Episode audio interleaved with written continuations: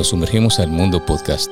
Estamos aquí con Sandra Navarro Dodaro. ¿Dodaro? ¿Así se Sí, Dodaro. ¿Estás lista, Sandra? ¿Estás Bueno. lista para lanzarte a la fama? Una vez que entras aquí al estudio de Q On Air, ya a la fama directamente, por lo menos con Q. Sí, sí, estoy lista. Bueno, pues no me queda de otra que apretar el botón y... ¡Hey! Bienvenidos a Q On Air, el podcast de Q. Un espacio de entrevistas y reflexión sobre los temas de la vida y la espiritualidad. Un lugar donde el pensamiento y la opinión cobran voz contigo. Yo soy Mau Carrillo y esto es Q On Air. La conversación es la expresión de nuestro modo de pensar. Seneca.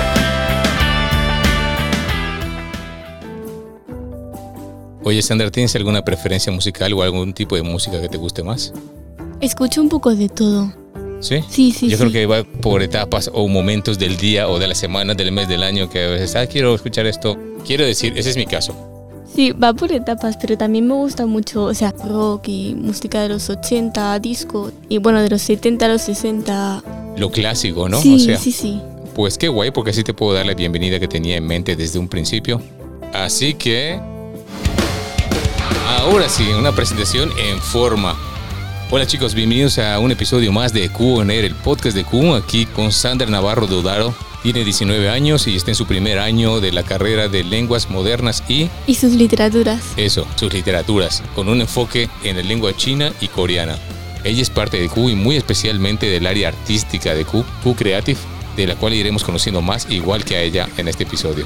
Así que preparaos para esta aventura y nuevamente con ustedes hoy, Sandra Navarro. Eso es.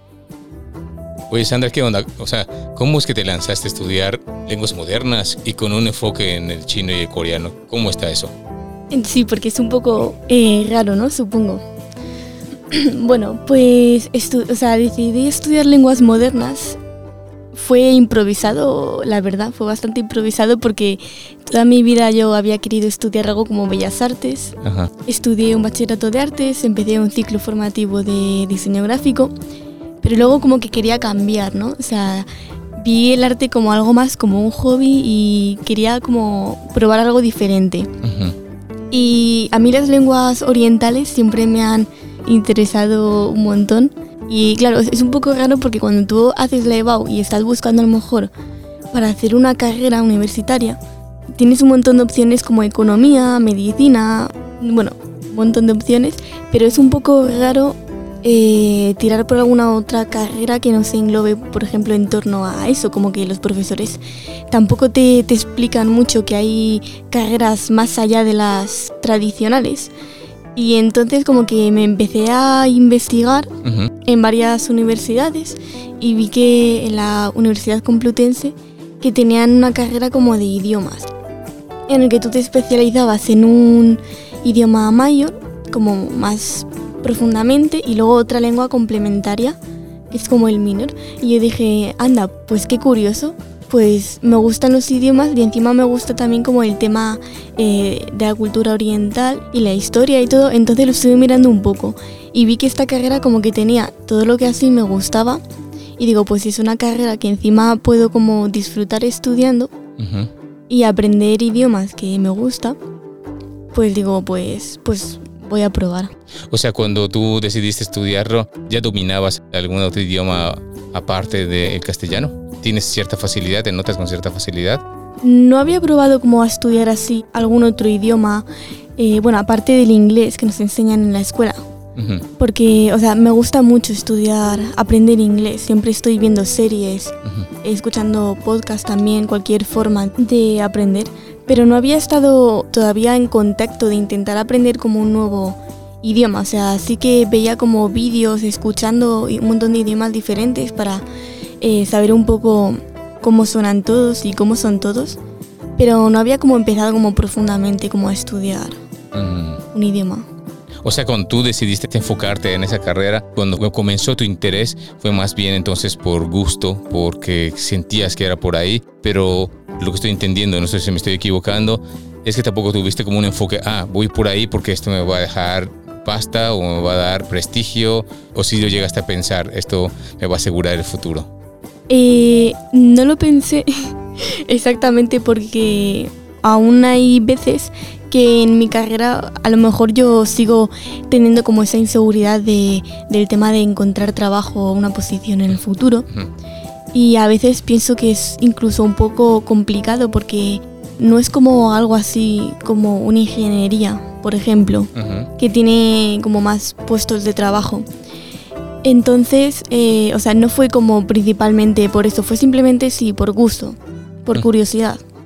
Sí, lo digo porque, bueno, lo que a mí me transmite es de que sigues manteniendo tu corazón artístico, tu onda así arriesgada de, de ser lo que realmente te gusta y dejarte llevar y no tanto confiar solamente en las estructuras eh, o en decir esto lo tengo que hacer porque es lo que todo el mundo hace. Me gusta lo que transmite tu decisión en cuanto a tu congruencia contigo misma. Has decidido, pero más pensando en tu interior y siguiendo esa línea. Entonces eso me ha llamado la atención. ¿Hay algo en tu carrera que te haya llamado la atención ahora que lo estás estudiando? ¿Algo que te ha sorprendido? No sé. Pues sí, al principio entré más con la idea de que iba a ser todo como enfocado a los idiomas. Claro, un poco a la, a la literatura, a la historia. Pero luego eh, fue curioso porque, claro, con el tema, por ejemplo, de la cultura china, hay muchas cosas que aprendemos sobre eh, religión y espiritualidad son muchas cosas que damos en la carrera y que yo, o sea, no sabía nada, absolutamente nada acerca del tema. Y cuando lo empezamos a ver, yo dije, pero, pero ¿y, qué es esto? ¿Y por qué estamos viendo esto? O sea, al final, para entender un idioma tienes que entender todo, su cultura, las, las personas, el trasfondo, todo. No es simplemente como coger un libro de gramática y estudiártelo. Y eso me chocó bastante la carrera y al final es como la parte que más me ha acabado gustando la parte de conocer la cultura, conocer el adentro de la cultura de las personas, ¿no? Porque, no sé, yo he notado, por ejemplo, cuando viajas a algún lugar y te gusta mucho la cultura, te vas adaptando hasta la forma de comer, a los hábitos y a la forma de expresarse. Empiezas a entender mejor porque ya conoces y valoras el trasfondo, valoras la raíz, valoras el corazón de la gente, sus gustos. Entiendes un poco su código, ¿no? No sé, pienso en el idioma también como una forma de expresión de esa misma raíz. Si vas a hablar un idioma, ahí tiene que haber un cambio de chip en tu interior para que no trates de hablar de acuerdo a tu cultura, de acuerdo a tu forma de pensar. Claro, justo. Sí, porque además en los países eh, más orientales también, por ejemplo, las formas de cordialidad y los tratamientos son muy importantes. Entonces, para una persona también occidental, que también es importante, pero no tiene como la misma importancia. Allí es mucho más importante la forma, por ejemplo, de dirigirte a una persona eh, mayor que tú. Mm. Y tiene como también el idioma propio. Es curioso, bueno, el coreano, por ejemplo, tiene como diferentes niveles de formalidad. Al hablar, por ejemplo, eh, cambias como la gramática para adecuarla a los diferentes niveles de formalidad con el que te diriges a alguien y creo que es muy importante aprender eso para sobre todo para no meter la pata si algún día hablas con alguien. Sí, es súper curioso porque, por ejemplo, yo que he venido de México, todavía, aunque llevo ya bastantes años aquí, eh, siento que todavía a veces me faltan algunas cositas por aprender y es que yo me he mezclado mucho con la cultura de aquí España. O sea, he tenido mucho trato con gente española y así, y me gusta la cultura, pero noto que aunque hablemos el mismo idioma, noto que hay un código todavía ahí, no tan fuerte como sobre todo en una cultura asiática, eh, aunque seamos de Occidente, siempre hay esos códigos en los países de cómo hablamos y las cosas, cómo las expresamos, cómo nos referimos a otras personas. Sí, claro, o sea, es eso lo que dices, porque el lenguaje está súper influido, la lingüística, por el, el, entorno, por el contexto, la cultura, ya, ¿tú piensas que hay algún idioma universal, aunque seamos diferentes, aparte de las señas? Bueno, iba a decirte que las señas. Siempre hay unas malas, sí, sí. Pero porque hay cosas en común, somos seres humanos, tenemos las mismas necesidades, a lo mejor diferentes formas de ver las cosas, pero al final las cosas básicas están ahí. Sí. Hambre, frío, eh, calor, sed, soledad, Mm. Amor. El amor creo que es un lenguaje que, que sí que une como a personas de cualquier sitio.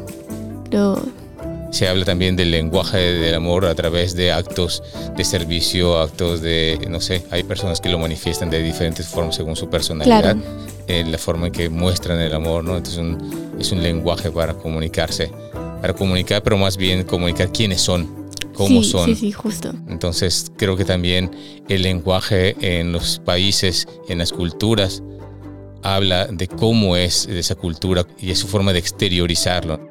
Hay algo curioso porque estuve leyendo un libro de la cultura africana uno de tantos países de África. Va hablando de, las tribus, ¿no? Y cómo se comunicaban a través de sonidos de tambores. Pero lo que da a entender es que el lenguaje que utilizaba esta tribu, las tonalidades, era muy relacionada con el sonido de los tambores. Es curioso. Es curioso también, sí, o sea, hay, hay lingüistas también que estudian eso, cómo ha habido desarrollos del lenguaje que se han relacionado como directamente con el objeto que quieren representar, como el sonido del tambor y el lenguaje que están hablando. Oye, Sandra, ¿qué consideras que es lo más difícil o lo que más te ha costado trabajo en tu primer año en la universidad? Pues de mi carrera, la verdad, o sea, temas relacionados a el estudio, creo como me gusta bastante todo y me interesa todo bastante. No ha habido nada así que me haya costado especialmente. O sea, lo único que me ha costado con relación a la universidad, yo creo que ha sido más que nada el, el transporte. Sí, y hemos olvidado decir algo muy importante. Yo cada vez estoy olvidando malas cosas como hacerlas en la introducción. Pero tú eres de Guadalajara. Eres de Guadalajara, Guadalajara, España, no Guadalajara, México. Sí, sí, Guadalajara, España. y el transporte para venir aquí a Madrid, has dicho que tardas como más de una hora. Sí, tardo más de una hora. Todos los días. Y de vuelta eh, eh, como hora y media más o menos. Sí, hora, y, hora y media para arriba, sí. Sí, sí, es un poco por eso complicado al principio, bueno, el ir a todos los días, el coger ganas para ir a, clase y para volver, fue un poco, un poco complicado porque se hace cansado. Sí, fue un reto totalmente, porque se hace, es, es un poco cansado, pero bueno, al final te acostumbras. ¿Cuál crees que ha sido tu impulso, tu motivación para estudiar? Desde antes, por ejemplo, desde antes de la universidad, ¿qué te impulsaba? Eh, a ver, siempre he sido una persona a la que le gusta estudiar. O sea, no he sido como de las típicas personas que les cuesta estudiar o que no quiere, sino que en mi casa siempre me ponía a estudiar de, lo que sea. O sea, cualquier cosa que me diese curiosidad, pues me ponía a investigarlo, a, buscar, a tomarme apuntes, a leer libros, a escuchar cosas y siempre me ha gustado, o sea, me ha gustado bastante estudiar. Entonces, ahora mismo con mi carrera me pasa también lo mismo que... Que te gusta, y lo me gusta y lo, disfruto estudiando. O sea, ¿acaso de que no sea algo que se me da, por ejemplo, mal, como las matemáticas, o que me cuesta muchísimo porque no tengo como esa, esa estructura de pensamiento para conseguirlo, pero sí, es algo que disfruto. Eh, ha sido tu primer año, ahora estás terminando tu primer año de la universidad, tienes 19 años. ¿Cuál sería tu consejo para las personas que están comenzando la universidad? Eh, creo que principalmente que no tengan miedo porque a veces la universidad como que puede impactar un poco, puede intimidar un poco, pero que fundamentalmente que no tengan miedo a, a todo, o sea, a conocer a personas nuevas, a, bueno, a enfrentarse a situaciones que pueden no gustarte, a, conocer a gente que puede no gustarte o sí o no. Eh, un poco miedo a, por ejemplo, a, enfrentarse al miedo a tener que muchas veces también que hablar en público, que, hacer cosas que, a lo mejor no las harías antes, atreverse a, a probar cosas nuevas, porque algo positivo de la universidad, o sea, creo que es algo que es como un espacio que tiene mucho potencial para muchas cosas. Creo que es como un espacio que puedes conseguir mucha experiencia y aprender muchas cosas, ya no solo de a lo mejor de lo que estudias, sino de la vida en general, porque hay muchos, una cosa que, que me, me, impactó, porque claro, yo vengo de una ciudad así pequeña y de, bueno, de un instituto pequeño con no mucha gente, y cuando llegué a la universidad vi que había tantas formas diferentes de pensar, personalidades de pensamiento, de, creencias, eh, en un mismo espacio, como algo tan variado que digo, pues creo que cualquier persona podría como encontrar como eh, algo que le produzca curiosidad o algo que ya le guste y juntarse como con eso. Pero ¿tú crees que es fácil encontrar gente con la que quieras hacer piña? ¿Con que quieras reunirte, que quieras conocer, con que tengas intereses comunes? A ver, creo que no es fácil para nada, por lo menos para mí, porque de primeras me cuesta mucho acercarme a hablar con una persona y creo que puede ser un poco complicado, sobre todo si hay gente que ya tiene como eh, sus grupos hechos y sus, sus cosas y su vida hecha, pero creo que al menos ahí está como, está ahí como la posibilidad. De... O, sea que cuando llegas a la universidad tienes que lanzarte y buscar amigos y tomar la iniciativa. Claro, o sea, a ver, así de primeras nadie te va a venir como a decirte, oye, mira, pues justamente a ti te gusta esto, pues a mí también. Puede que sí, pero, pero eres tú como el que tienes que, que buscar, encontrar lo que te gusta, encontrar a la gente con la que crees que puedes establecer un vínculo y lanzarte a, por ello para o sea, tener iniciativa. Porque en la universidad, menos aquí en España, no hay tanto como se ve en Estados Unidos, clubs, ¿no? Bueno, sí hay de teatro y de, algunos deportes, ¿no? Pero no tanto como en Estados Unidos que desde que comienza un semestre se presentan los clubs para que quiera eh, meterse ahí, sea parte de algo. Claro, eh, no hay tanto como en Estados Unidos, pero, o sea, no, no lo había pensado, por ejemplo, que, que, había más posibilidades, porque yo tenía la visión como que ya había bastante aquí, porque yo vengo a un sitio como donde no había nada. Entonces, claro, yo ahora estar en la universidad y ver, por ejemplo, que aunque sea poco, pero que sí que hay como un club de teatro o un grupo de lectura, o si te gustan los videojuegos, que hay grupos de gente, por ejemplo, que se reúne para jugar a los videojuegos o juegos de mesa, o para pintar. Entonces, simplemente había llegado y yo había dicho como, wow, tienen todo esto. Me parece increíble. o sea, viniendo de un pueblo es como, wow, tienen mucho. Bueno, algo que te quería preguntar, que me parece importante, tú vienes de Guadalajara, que es muchísimo más tranquilo que Madrid. Y me imagino que muchas personas que vienen de pueblos o de provincia hacia Madrid a estudiar y encima si llegan a tener una personalidad introvertida. Introvertida, debe ser difícil. ¿Cómo ha sido para ti ese cambio de atmósfera en medio de tanto movimiento? Sí, sí, la verdad que siempre cuesta un poco. Y si vienes de una zona muy pequeña, como que no te intimide un sitio tan grande con tantos estímulos por todos lados. Cuesta un poco también lanzarte a hablar con la gente. Pero a mí, por ejemplo, creo que Madrid es un sitio que tiene posibilidades para todo y me animaba, o sea, me daba como ganas a, investigar y a hablar con gente. Y en relación a eso, ¿cómo conociste Q? O sea, de pronto apareciste aquí en Q, como, bueno, como suele pasar con muchos estudiantes, bueno, con todos los estudiantes que van sumándose a, a, Q, pero ¿cómo fue tu experiencia? ¿Cómo fue el caso tuyo? Pues fue curioso porque, claro, como Q es un grupo de cristianos universitarios y yo no soy una persona creyente, entonces eh, fue curioso porque, o sea, nunca había como pensado, claro, nunca se me había pasado por la cabeza la posibilidad como de, de yo poder pertenecer a, un grupo así. Y, fue curioso porque al principio estuve haciendo intercambios como de, de idiomas con, con, Jessica, una de las becarias. Y luego me dijo, oye, pues tenemos un grupo que se llama Q-Creative. Como te gusta el arte y eso creo que te podría gustar. Entonces estuve como yendo a Q-Creative una temporada y luego me di cuenta de que Q es como un espacio maravilloso, o sea, la verdad, conocerlo una de las mejores cosas que me ha podido pasar. Y por eso como que me he quedado, por ejemplo, frente a que yo sea una persona con diferentes pensamientos o ideales, bueno, eh, ideología, creyente, creencias, me ha acogido mucho. O sea, ¿no te has sentido eh, fuera de lugar a pesar de que piensas diferente, que tus ideales son diferentes? ¿Tú te has sentido cómoda? Claro, totalmente. O sea, me he sentido súper acogida y arropada, pese a, tener ideales diferentes. Al principio me daba como un poco de miedo.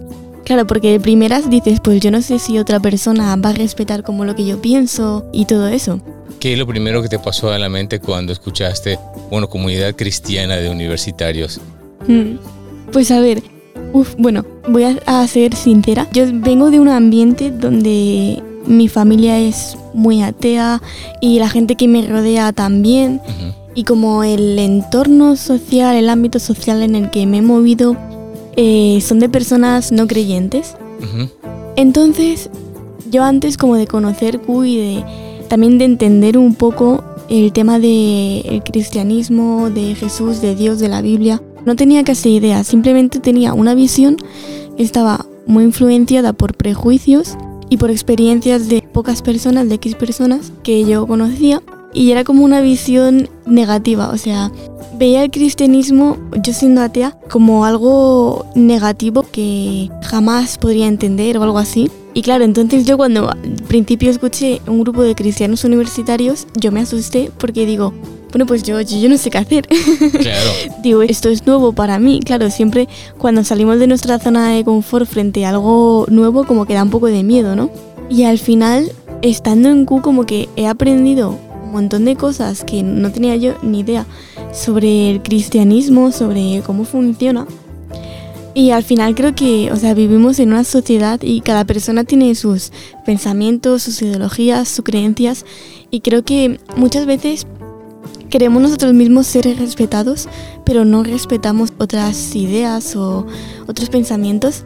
Entonces creo que es súper importante tener sobre todo una mente abierta a que no todo el mundo es como nosotros y que hay cosas más allá de lo que nosotros estamos aco- acostumbrados. Y como escuchar un poco un poco todo. Y en Q he aprendido claro como decía he aprendido mucho sobre el cristianismo y me ha cambiado la visión que tenía tan negativa sino que simplemente es eh, algo que la gente eh, cree. Y al igual que por ejemplo yo no creo en bueno en como en un dios pero sí que en algo como más creo como en algo más espiritual. Eh, bueno en algo espiritual no relacionado con un dios perdón y Como una existencia, pero no necesariamente Claro. una persona. Sí, justo, exactamente. Y claro, o sea, al final lo veo a Q como un grupo de personas que utiliza a Dios como a una forma de guiar su vida. Creo que es como una forma de ser mejor con tu persona, contigo mismo, también de entenderte al mundo y también como de una forma de ser el tema de Dios como mejor con otras personas. Entonces creo que todas las personas como que buscamos al final como algo parecido, ¿no? Como una especie de, de recorrido, como de guía o de algo a lo que aferrarnos. Simplemente que lo buscamos de formas diferentes o con enfoques diferentes. Me gusta mucho de lo que estás comentando también esa verdad de que todos tenemos una forma de ver las cosas, de interpretar el sentido espiritual de la vida, de nuestra vida, pero también el juicio hacia los demás, como dices tú, casi todos estamos esperando ser tratados de la mejor manera, pero no nos damos cuenta cómo estamos tratando a los demás. Y que, bueno, la historia también habla de los excesos y de las equivocaciones que ha tenido la gente y los representantes en el mundo cristiano, así como muchas otras religiones, ¿no? Pero sobre todo aquí en España. Sí, no, sí, era, sí. no es la mejor imagen que ha tenido el cristianismo y claro, no es para menos que uno que tenga ganas de buscar la verdad o coherencia para su vida, le resulte difícil ver el cristianismo con buenos ojos, confiar en él e incluso no tenerle miedo. Sí, sí, sí. Y eso me daba un poco de miedo antes de acercarme a Q y eso.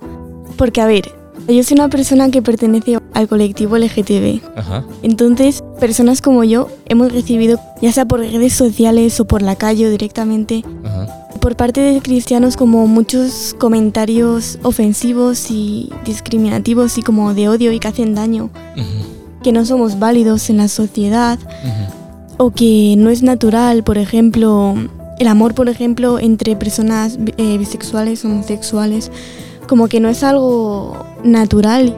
Claro, y por ejemplo, hace no mucho de una como una persona cristiana leí en Twitter un hilo que comentaba acerca de que no era biológicamente como natural, por ejemplo, que dos hombres, por ejemplo, se quisiesen. Y claro, yo tenía mucho miedo como antes de entrar a Q porque digo, a veces como que esos comentarios puedo escucharlos hacia cierto punto, pero tienes que tener cuidado porque eh, si no te acaban machacando mucho mentalmente y acabas muy dolido. Entonces tenía miedo como de que alguien pudiera decirme algo así, como algún comentario ofensivo o algo. Sí, las- lastimarte, ¿no? Herirte. Claro, lasti- sí, lastimarme y herirme.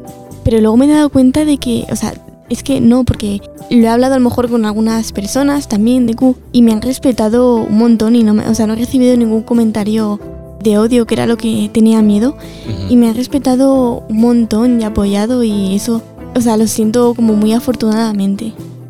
Qué bueno. Y es algo en lo que intentamos trabajar porque creo que algo importante en Q es el énfasis que queremos tener en que la gente hay que valorarla. Todos tenemos el mismo valor, tenemos dignidad y es precisamente lo que la sociedad nos trata de confundir en cuanto a quiénes somos, pero en el fondo, más allá de todo eso, en cierto modo, todos necesitamos un lenguaje en común y un código que descifrar, como decíamos hace un momento. Sí, sí, sí. Y que es el que Dios busca llegar, busca rescatar en el ser humano para que podamos hablar ese mismo lenguaje y no solamente comunicarnos y entendernos, sino realmente restaurar nuestra relación rota con la persona y, y poder más grande en el universo, con una de las finalidades más importantes, para poder reparar cosas en nuestro corazón que muy posiblemente la mayoría no reconozcamos que están mal.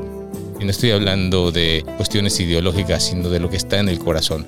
Porque de lo que está en el corazón, cuando Dios mueve los corazones y entra en el corazón de alguien, empieza a efectuar una sanidad a nivel de amor, de nivel de tratar de dar lo mejor hacia los demás y obviamente de entender a los demás. Y creo que de los retos como seres humanos en lo que intentamos trabajar en Q es que todos podamos apoyarnos y que Dios haga lo que tenga que hacer en nuestros corazones, porque todos tenemos cosas en las que fallamos, tenemos cosas en las que tenemos que trabajar, pero en medio de todo está el cariño, está el amor sin fingimiento que queremos vivir y que es, espero yo, que lo que tú estés sintiendo y lo que, en, lo que nosotros y todos los demás estudiantes estén aprendiendo a vivir, ¿no? Yo te agradezco un montón de que estés en Q y que puedas sentir eso. Sí, sí, sí, además animo a otros estudiantes, a otras personas como yo, por ejemplo, que no soy creyente y pertenezco, por ejemplo, al colectivo, pues a otras personas que sean a lo mejor como yo, que, que se animen a probar con Q y a unirse a Q, porque de verdad que es un espacio donde te vas a sentir súper respetado, apoyado, súper querido, súper acogido, totalmente. ¿Qué es? No sé cómo preguntarlo, pero ¿en qué sentido te identificas o cómo es que te identificas con el colectivo LGTB? Hmm. LGTB. ¿Qué significa todo eso? Yo no tengo ni idea. De hecho, era como LGTB, no sé qué, y luego LGTBQ y luego Plus y no sé qué. Sí, o sea, hace referencia como a todas las orientaciones de identidad y sexuales que no están relacionadas con la tradicional heterosexualidad. Por ejemplo, la L eh, de LGBT eh, hace referencia a lesbianas, la G a gays, la B eh, a bisexuales y por ejemplo la T a eh, personas eh, transgénero. y bueno, lo del plus es porque hay muchas más como orientaciones. ¿Y, la Q de qué es? de queer, como de, no sé cómo se dice en inglés. Una persona identificada con el colectivo que su orientación no es heterosexual. ¿Y tú cómo es que te llegaste a identificar cómo fue? Sí, o sea, porque, a ver, yo siempre he pensado, bueno, en mi cabeza, yo me identifico como una persona bisexual, es decir, que siento amor hacia hombres como hacia mujeres. o sea, no, no hombres y mujeres, sino cualquier persona, de cualquier identidad eh, de género o sexual con la que se identifique. Y yo, o sea... Pero, pero te refieres a, a, cuestión de amor o a cuestión sexual o es, o es diferente o No, o sea, es como en todos los sentidos. Es como yo en mi cabeza, yo me acuerdo que de pequeña también pensaba, yo puedo tener de pareja a un chico, pero yo pensaba, ¿y por qué no puedo tener de pareja a una chica? Yo pensaba, pero no entiendo, en plan, ¿cuál es la diferencia?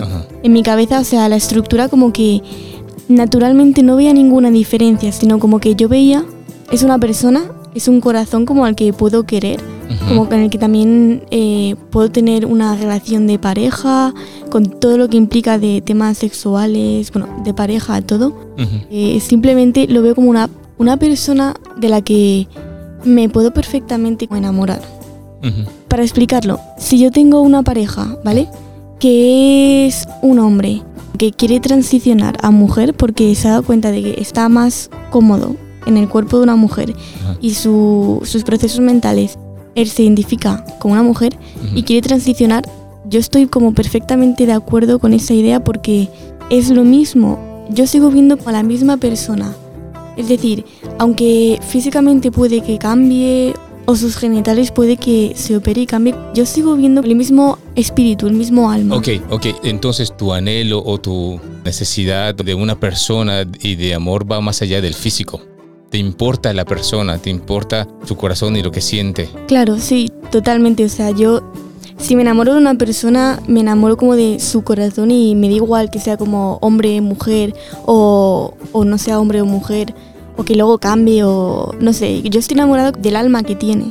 Ok, sí, que tú te cases con una persona, ya sea hombre o sea mujer, y que tenga un accidente y que se desfigure.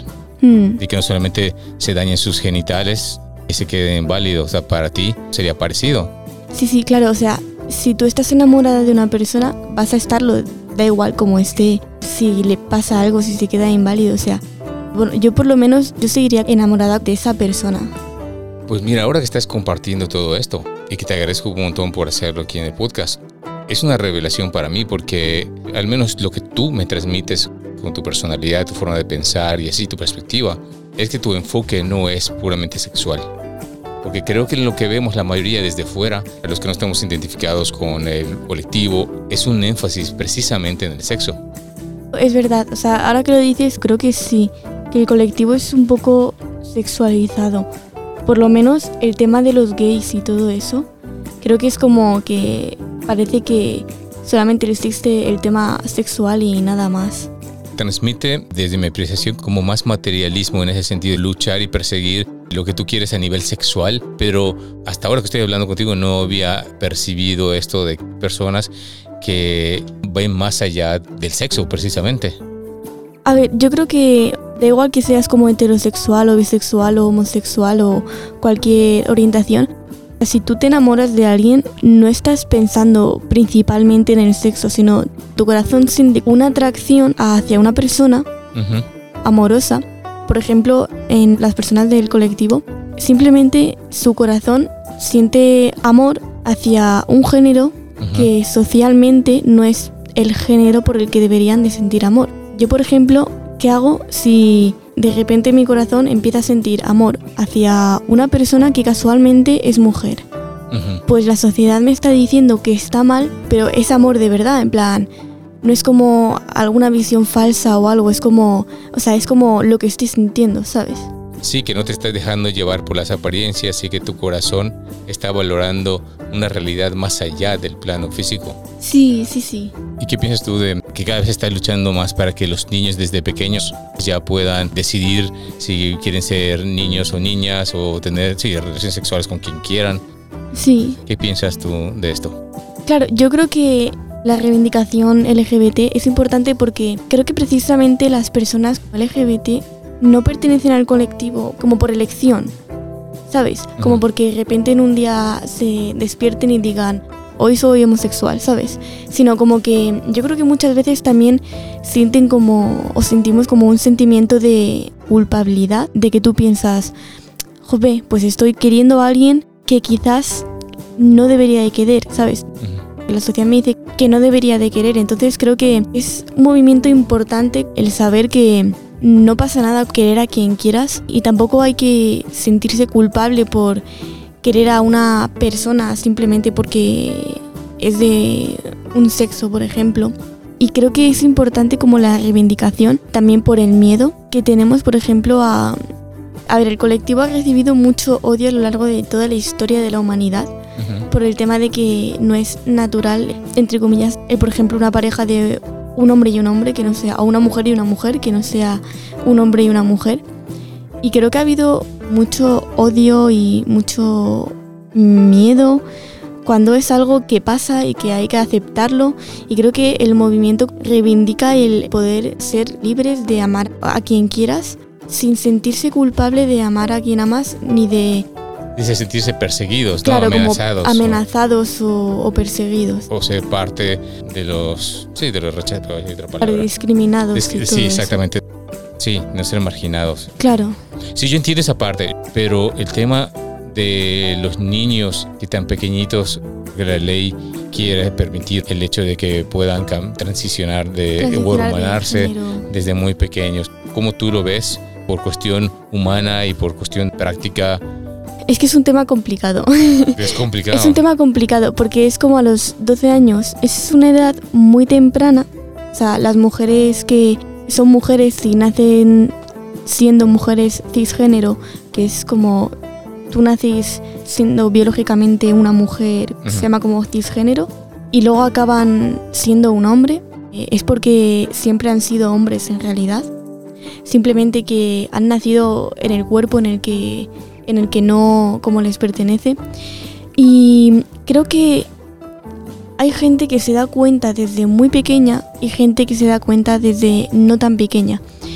Y creo que el poder de desde adolescente, por una parte, puede ser un alivio para la persona el poder eh, transicionar al cuerpo donde se siente a gusto porque es como sentirse encerrado en, en, imagínate, una habitación en la que no puedes salir.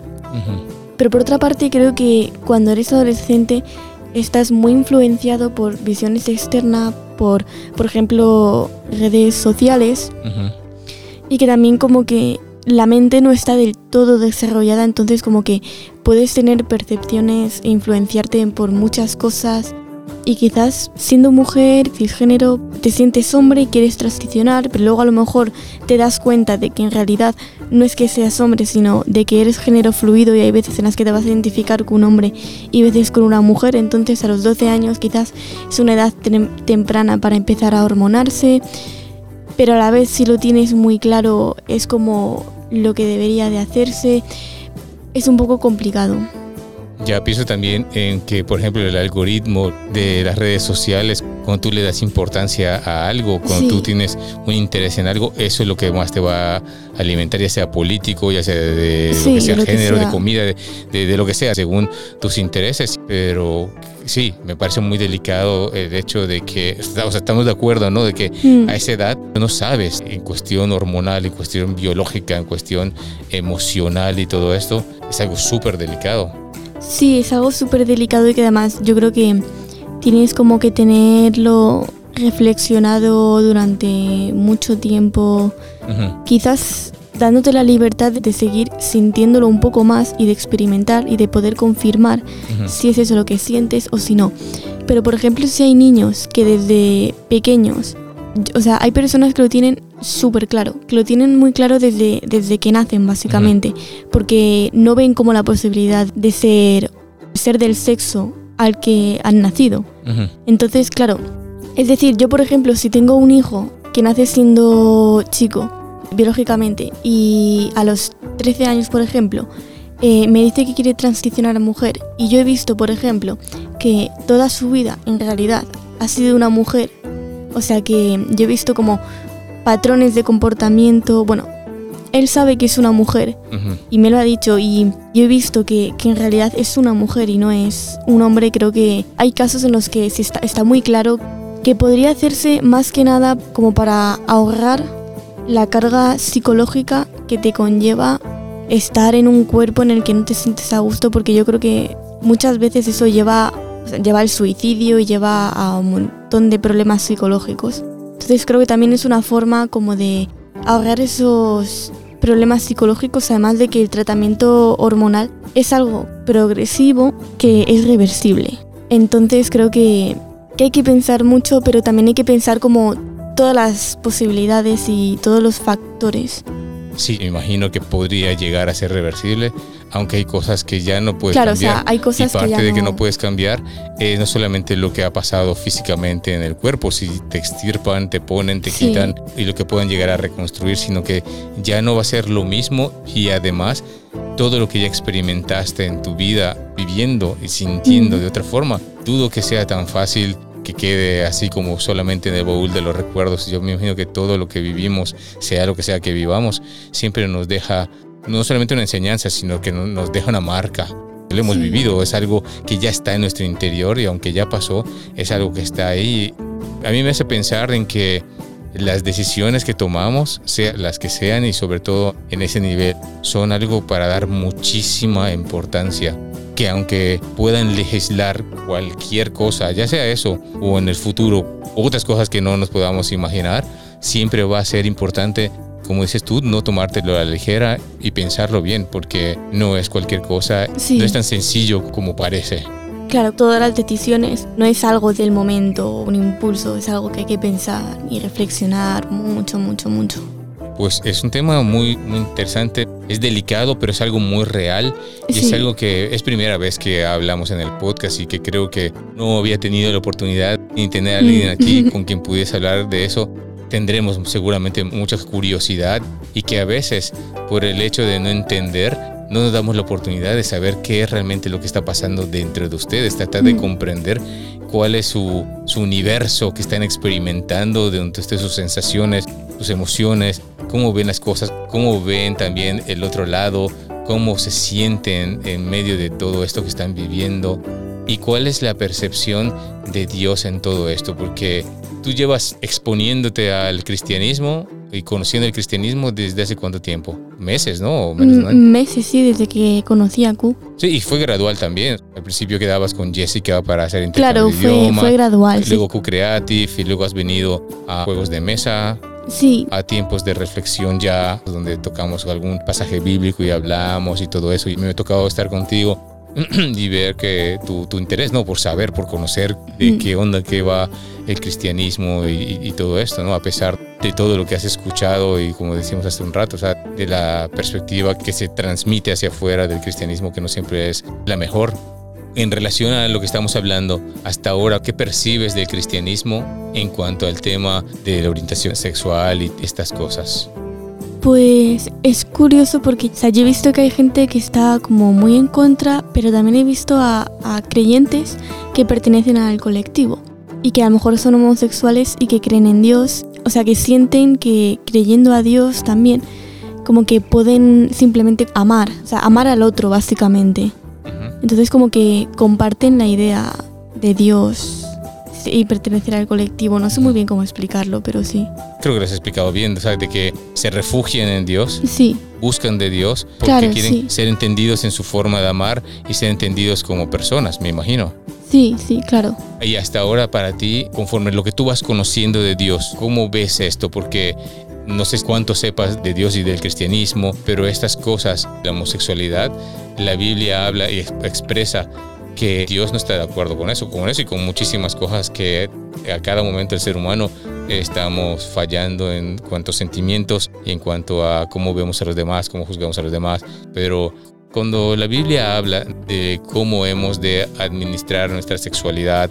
Pareja y eso, hace énfasis en un diseño original que es como tú comentas, ¿no? Como, como se expresa como el tradicional o el que está impuesto, ¿no? El, el hombre y la mujer, mm. eh, masculino, femenino, y procrear y tener familia y así poblar la tierra y, y estar en armonía. La Biblia habla de eso, el cristianismo va de eso y has llegado a ese punto, ¿lo sabías?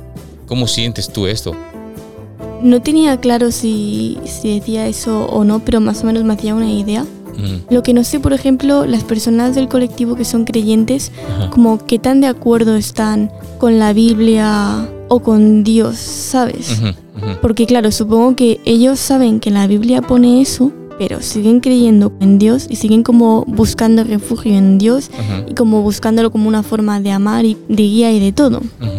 Entonces, es un poco complicado, sí, sí. Es un poco complicado porque cuando nos acercamos a Dios y a Cristo, vemos amor, pero también vemos juicio hacia nosotros, porque la humanidad cuando está expuesta a Dios, en el caso de la cultura en la que estuvo Cristo, cuando Cristo se encarna, cuando Dios se encarna en Cristo, él vivía, según las escrituras establecían que debía vivir el ser humano en su diseño original y cómo Dios quería que viviese un ser humano, ¿no? Entonces, lo que la Biblia muestra es que por sí mismo Cristo ya nos arroja luz, o sea, luz de su amor, luz de su presencia, luz de su forma de ver y de ser perfecta, que nos permite contrastarnos con esa perfección humana que solamente ha sido posible en Jesús, que si de verdad somos sinceros, no nos sería nada difícil encontrar cosas bastante imperfectas en nosotros mismos.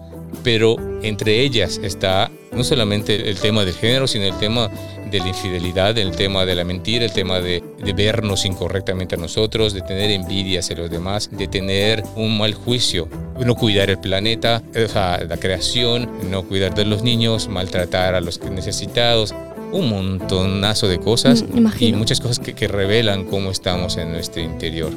Entonces, claro, la Biblia nos expone a todos, nos expone para hacernos reconocer que no estamos bien, pero a todos sin excepción, incluso hasta el cristiano que lleve más tiempo en la iglesia y que se crea que actúa de la mejor manera. Digo todo esto porque en relación al tema de la sexualidad, del género y todo esto, pues delante de Dios, en el Dios del cristianismo, no está bien, pero sin embargo, Dios acepta a todos y quiere que todos le busquen porque precisamente es el amor de Dios el que necesitamos. La persona, el más retorcido en sus pensamientos, cuales sean, o hasta el más devoto cristiano que defienda que sus juicios son realmente justos. Necesita el amor de Dios y necesita encontrar esa paz. Todos necesitamos vivir ese amor, ¿no? Entonces, Cristo expone a todos Mm. Lo que tú decías, ¿no? Hay gente que a lo mejor se acerca a la fe cristiana, que está identificada con el colectivo, sin embargo, posiblemente esa parte no le dé importancia. Claro, o sea, tampoco es como blanco o negro todo. También en la Biblia, yo creo que hay que tener en cuenta la época histórica también o la época en la que estuvo escrita, Ujú, que no creo que fuera algo bueno publicar, por ejemplo, algo escrito donde se expusiera como bien la relación en- entre homosexuales, por ejemplo. ujú, Entonces creo que también depende como de la época histórica que lógicamente va a decir eso, ujú. pero yo creo que los creyentes del colectivo lógicamente saben eso, pero yo creo que se quedan más con la idea de que Dios acepta a todos. Entonces, si piensan que hay un Dios y se identifican con él, pues al fin y al cabo, ¿qué van a hacer, no? Es como, bueno, soy del colectivo y Dios dice que está mal que sea homosexual, pero yo veo a Dios, sé que hay un Dios Y necesito a Dios. y necesito a Dios y bueno, al final Dios acepta a todos. Y es así, lo que te decía hace un momento, Dios se presenta y pone unas leyes en su momento y dice que todas esas leyes no van a pasar nunca jamás, o sea, sí van a estar ahí, pero todos nos acercamos a Dios así como sea y esa confianza, conocer a Cristo y saber que nos acepta tal y como somos, por lo tanto Dios nos acepta tal y como somos, es un oasis en medio de todo el juicio que podamos tener, incluso de lo que sabemos de Dios, porque vemos ese juicio, pero también vemos cuando conocemos a Cristo, a Dios mismo encarnado, muriendo precisamente por las faltas del ser humano que no puede ser perfecto. Y para mí, ese tema, como cualquier otro tema del ser humano, en el cual sienta, se identifique en cosas que no están dentro del plan de Dios, es algo que Dios ya sabe y que Él mismo va a hacer lo que quiera, pero lo primero que quiere Dios es que le busquemos a Él. Y no tanto que nos enfoquemos en otra cosa más que en su amor y dejar que Él haga. Porque una de las cosas que representan el cristianismo y a, Jesús es que decía, pues si quieres seguirme tienes que negarte a ti mismo y seguirme a mí como modelo, ya seas hombre, mujer, niño, eh, negro, blanco, lo que sea. Hay algo que traspasa todo eso que es lo que yo quiero rescatar y te voy a dar una identidad. Yo te voy a dar una identidad. Y yo creo que tanto las personas que están en el colectivo como las que no están en el colectivo, todos estamos siempre desde pequeñitos buscando sentir propósito, sentido de amar, de ser, de tener un impacto en algo grande en este mundo. Es algo que Jesús promete. Es algo que a mí me gusta y que me da esperanza saber que cualquier persona puede acercarse a Jesús porque siempre va a sacar lo más bello de las personas que muchas veces ni siquiera conocemos. Sí, creo que todos buscamos también eso, pero en diferentes sitios. Sea, yo, por ejemplo, también busco todo eso, pero no en Dios. Diferentes formas al final de- afrontar como el mismo propósito. Ujú. A través de, del arte, por ejemplo, a través de las relaciones, Sí, o de nosotros mismos también, simplemente. de ser. De ser, sí. Sí, eso que comentas de que buscamos el sentido en diferentes sitios menos en Dios, es algo que todos tenemos en común y que de hecho nos pone en la misma estatura. porque tenemos la misma experiencia humana. Eso, bueno, vamos a bajar un pelín la intensidad porque quiero preguntarte algo, pues en el tiempo se está yendo y no quiero robarte muchísimo tiempo. Ok. Lo estoy disfrutando un montón, de verdad, y quiero preguntarte, tú eres una de las personas creativas que lideran Q Creative. Tú eres de hecho mi maestra de arte junto con Gaby y con Becky también. Pero Sandra, quisiera que nos cuentes para que no conozcan la actividad de Q Creative. ¿Qué es Q Creative?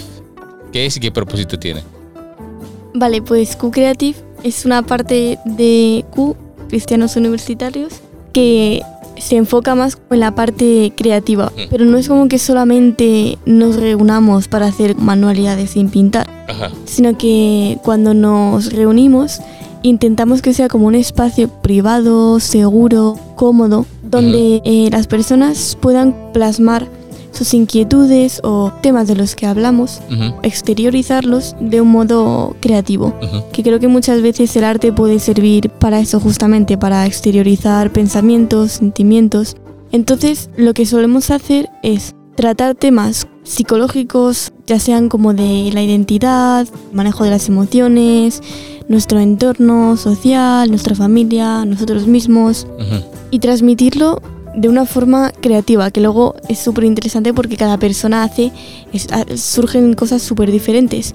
Pero estamos intentando que sea como un entorno donde, o sea, no aceptamos como las críticas negativas, como comentarios negativos, sino que podemos expresarnos, o sea, no somos artistas profesionales y queremos como que cualquiera pueda sentir la libertad, por ejemplo, de no tener vergüenza al hacer un garabato, que es al final lo que muchas veces queremos hacer. Y muchas veces también es, imagínate, vienes de tener una semana súper estresada, eh, estar pensando en un montón de responsabilidades y simplemente eh, llegas a, a Q Creative un miércoles por la tarde y es como un momento donde puedes liberarte de todo eso y sentir un poco, aparte de que vuelves como a tu infancia, porque solemos hacer cosas como muy manuales, como un espacio donde puedes descansar mentalmente. Creo que es también como un momento de reflexión. Y ya que tocas el tema, Sandra, sobre la reflexión, a modo de pregunta final para ir terminando este episodio, ¿cuál crees que sea uno de los retos importantes a los que se afronta tu generación? Creo que hay como muchos retos, pero como enfocado a lo que hemos estado hablando, creo que nuestra generación es una generación que viene vienen arrastrando otras generaciones cargadas como de prejuicios, como de mentes cerradas. Es un poco un, reto al que tenemos que hacernos frente porque creo que mi generación cada vez está teniendo la mente más abierta frente a cualquier cosa. Yo creo que el tema, por ejemplo, de, de las creencias personales, la religión, las ideologías, los pensamientos, creo que hay muchísima más diversidad porque la gente se permite el poder pensar más allá e investigar. Y creo que un reto sería defender tus creencias, tus pensamientos, como romper algunos esquemas tradicionales que estén hechos, a lo mejor prejuicios arrastrados.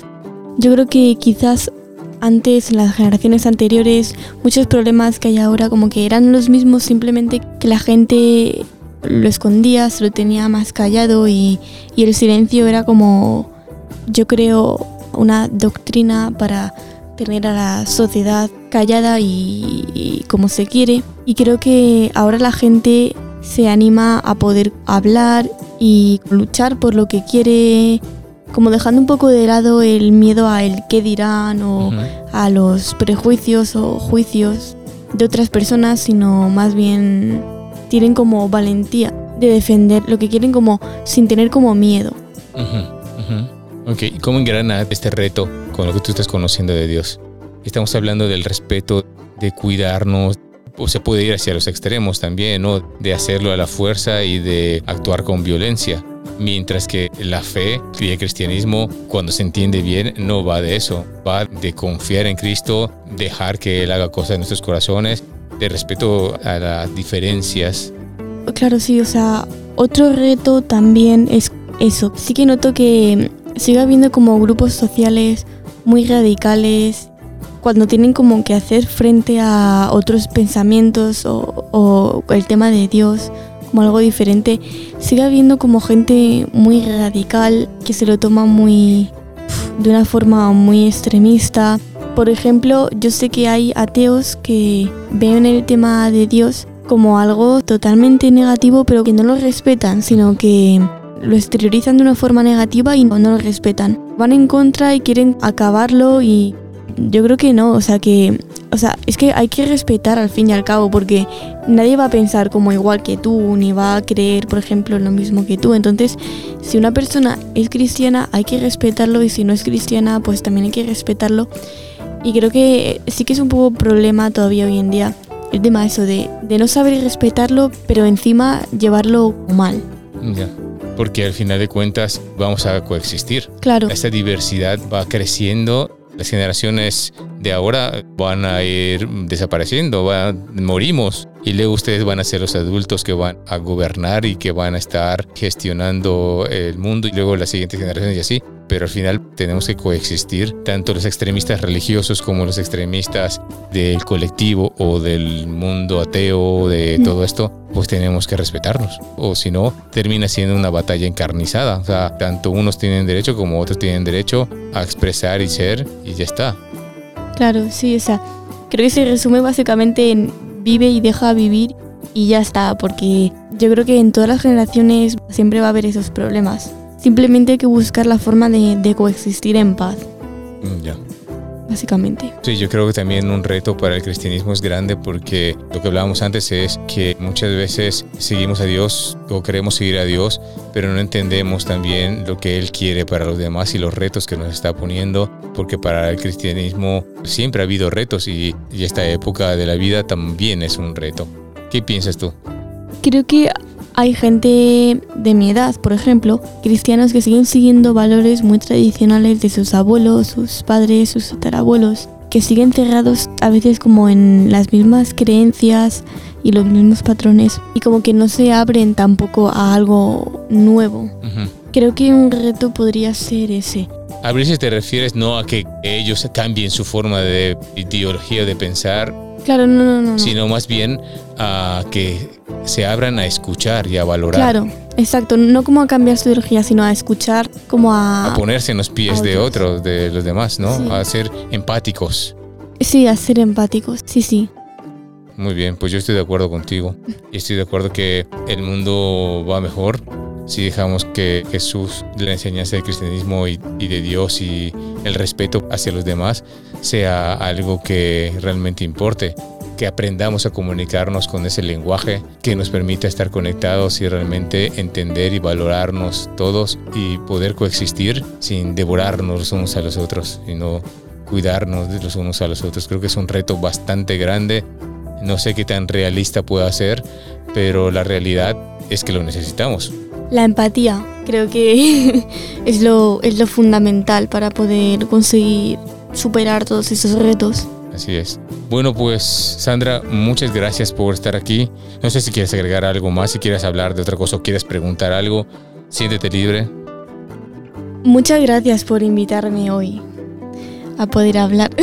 Y muchas gracias por la confianza y también por la paciencia. También yo me siento un poco torpe con el cómo manejar el tema de, del colectivo y todo esto, mm. porque en mi corazón pues yo quiero empatizar, empatizo, pero no sé cómo manejarlo muchas veces porque para mí es algo nuevo también. Es algo claro, es normal. Así como también tú el tema del cristianismo, quieres conocer, valoras a la gente y todo, pero no sabes por dónde ir, qué decir, cómo piensan, cómo comunico esto también nosotros, pero quiero que sepas y la gente que nos esté escuchando y que se identifique con el colectivo, que se identifique con lo que sea, es bienvenido a Q. Que en Q van a encontrar un lugar. Si realmente tienen inquietud por conocer a Dios, a Cristo, cuenten con nosotros, que cuenten con ese espacio, que cuenten con la amistad y que cuenten con un lugar seguro para poder estar y ser, poder ser escuchados, poder ser valorados y para que cada vez más sepan quién es Dios y tener su propia experiencia de Dios.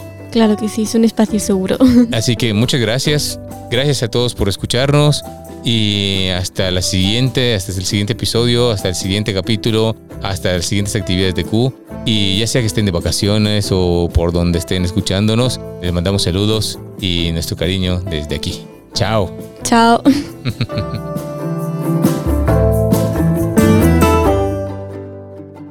Estás escuchando. Estás escuchando. Q on Air, el podcast de Q. Muy bien, muy bien, Sandra, te vas a volver famosa. De verdad, muchas gracias, muchas gracias por todo. Ahí lo puedes colgar. Hay una cosita en la pared. Ha sido divertido. Ha sido divertido.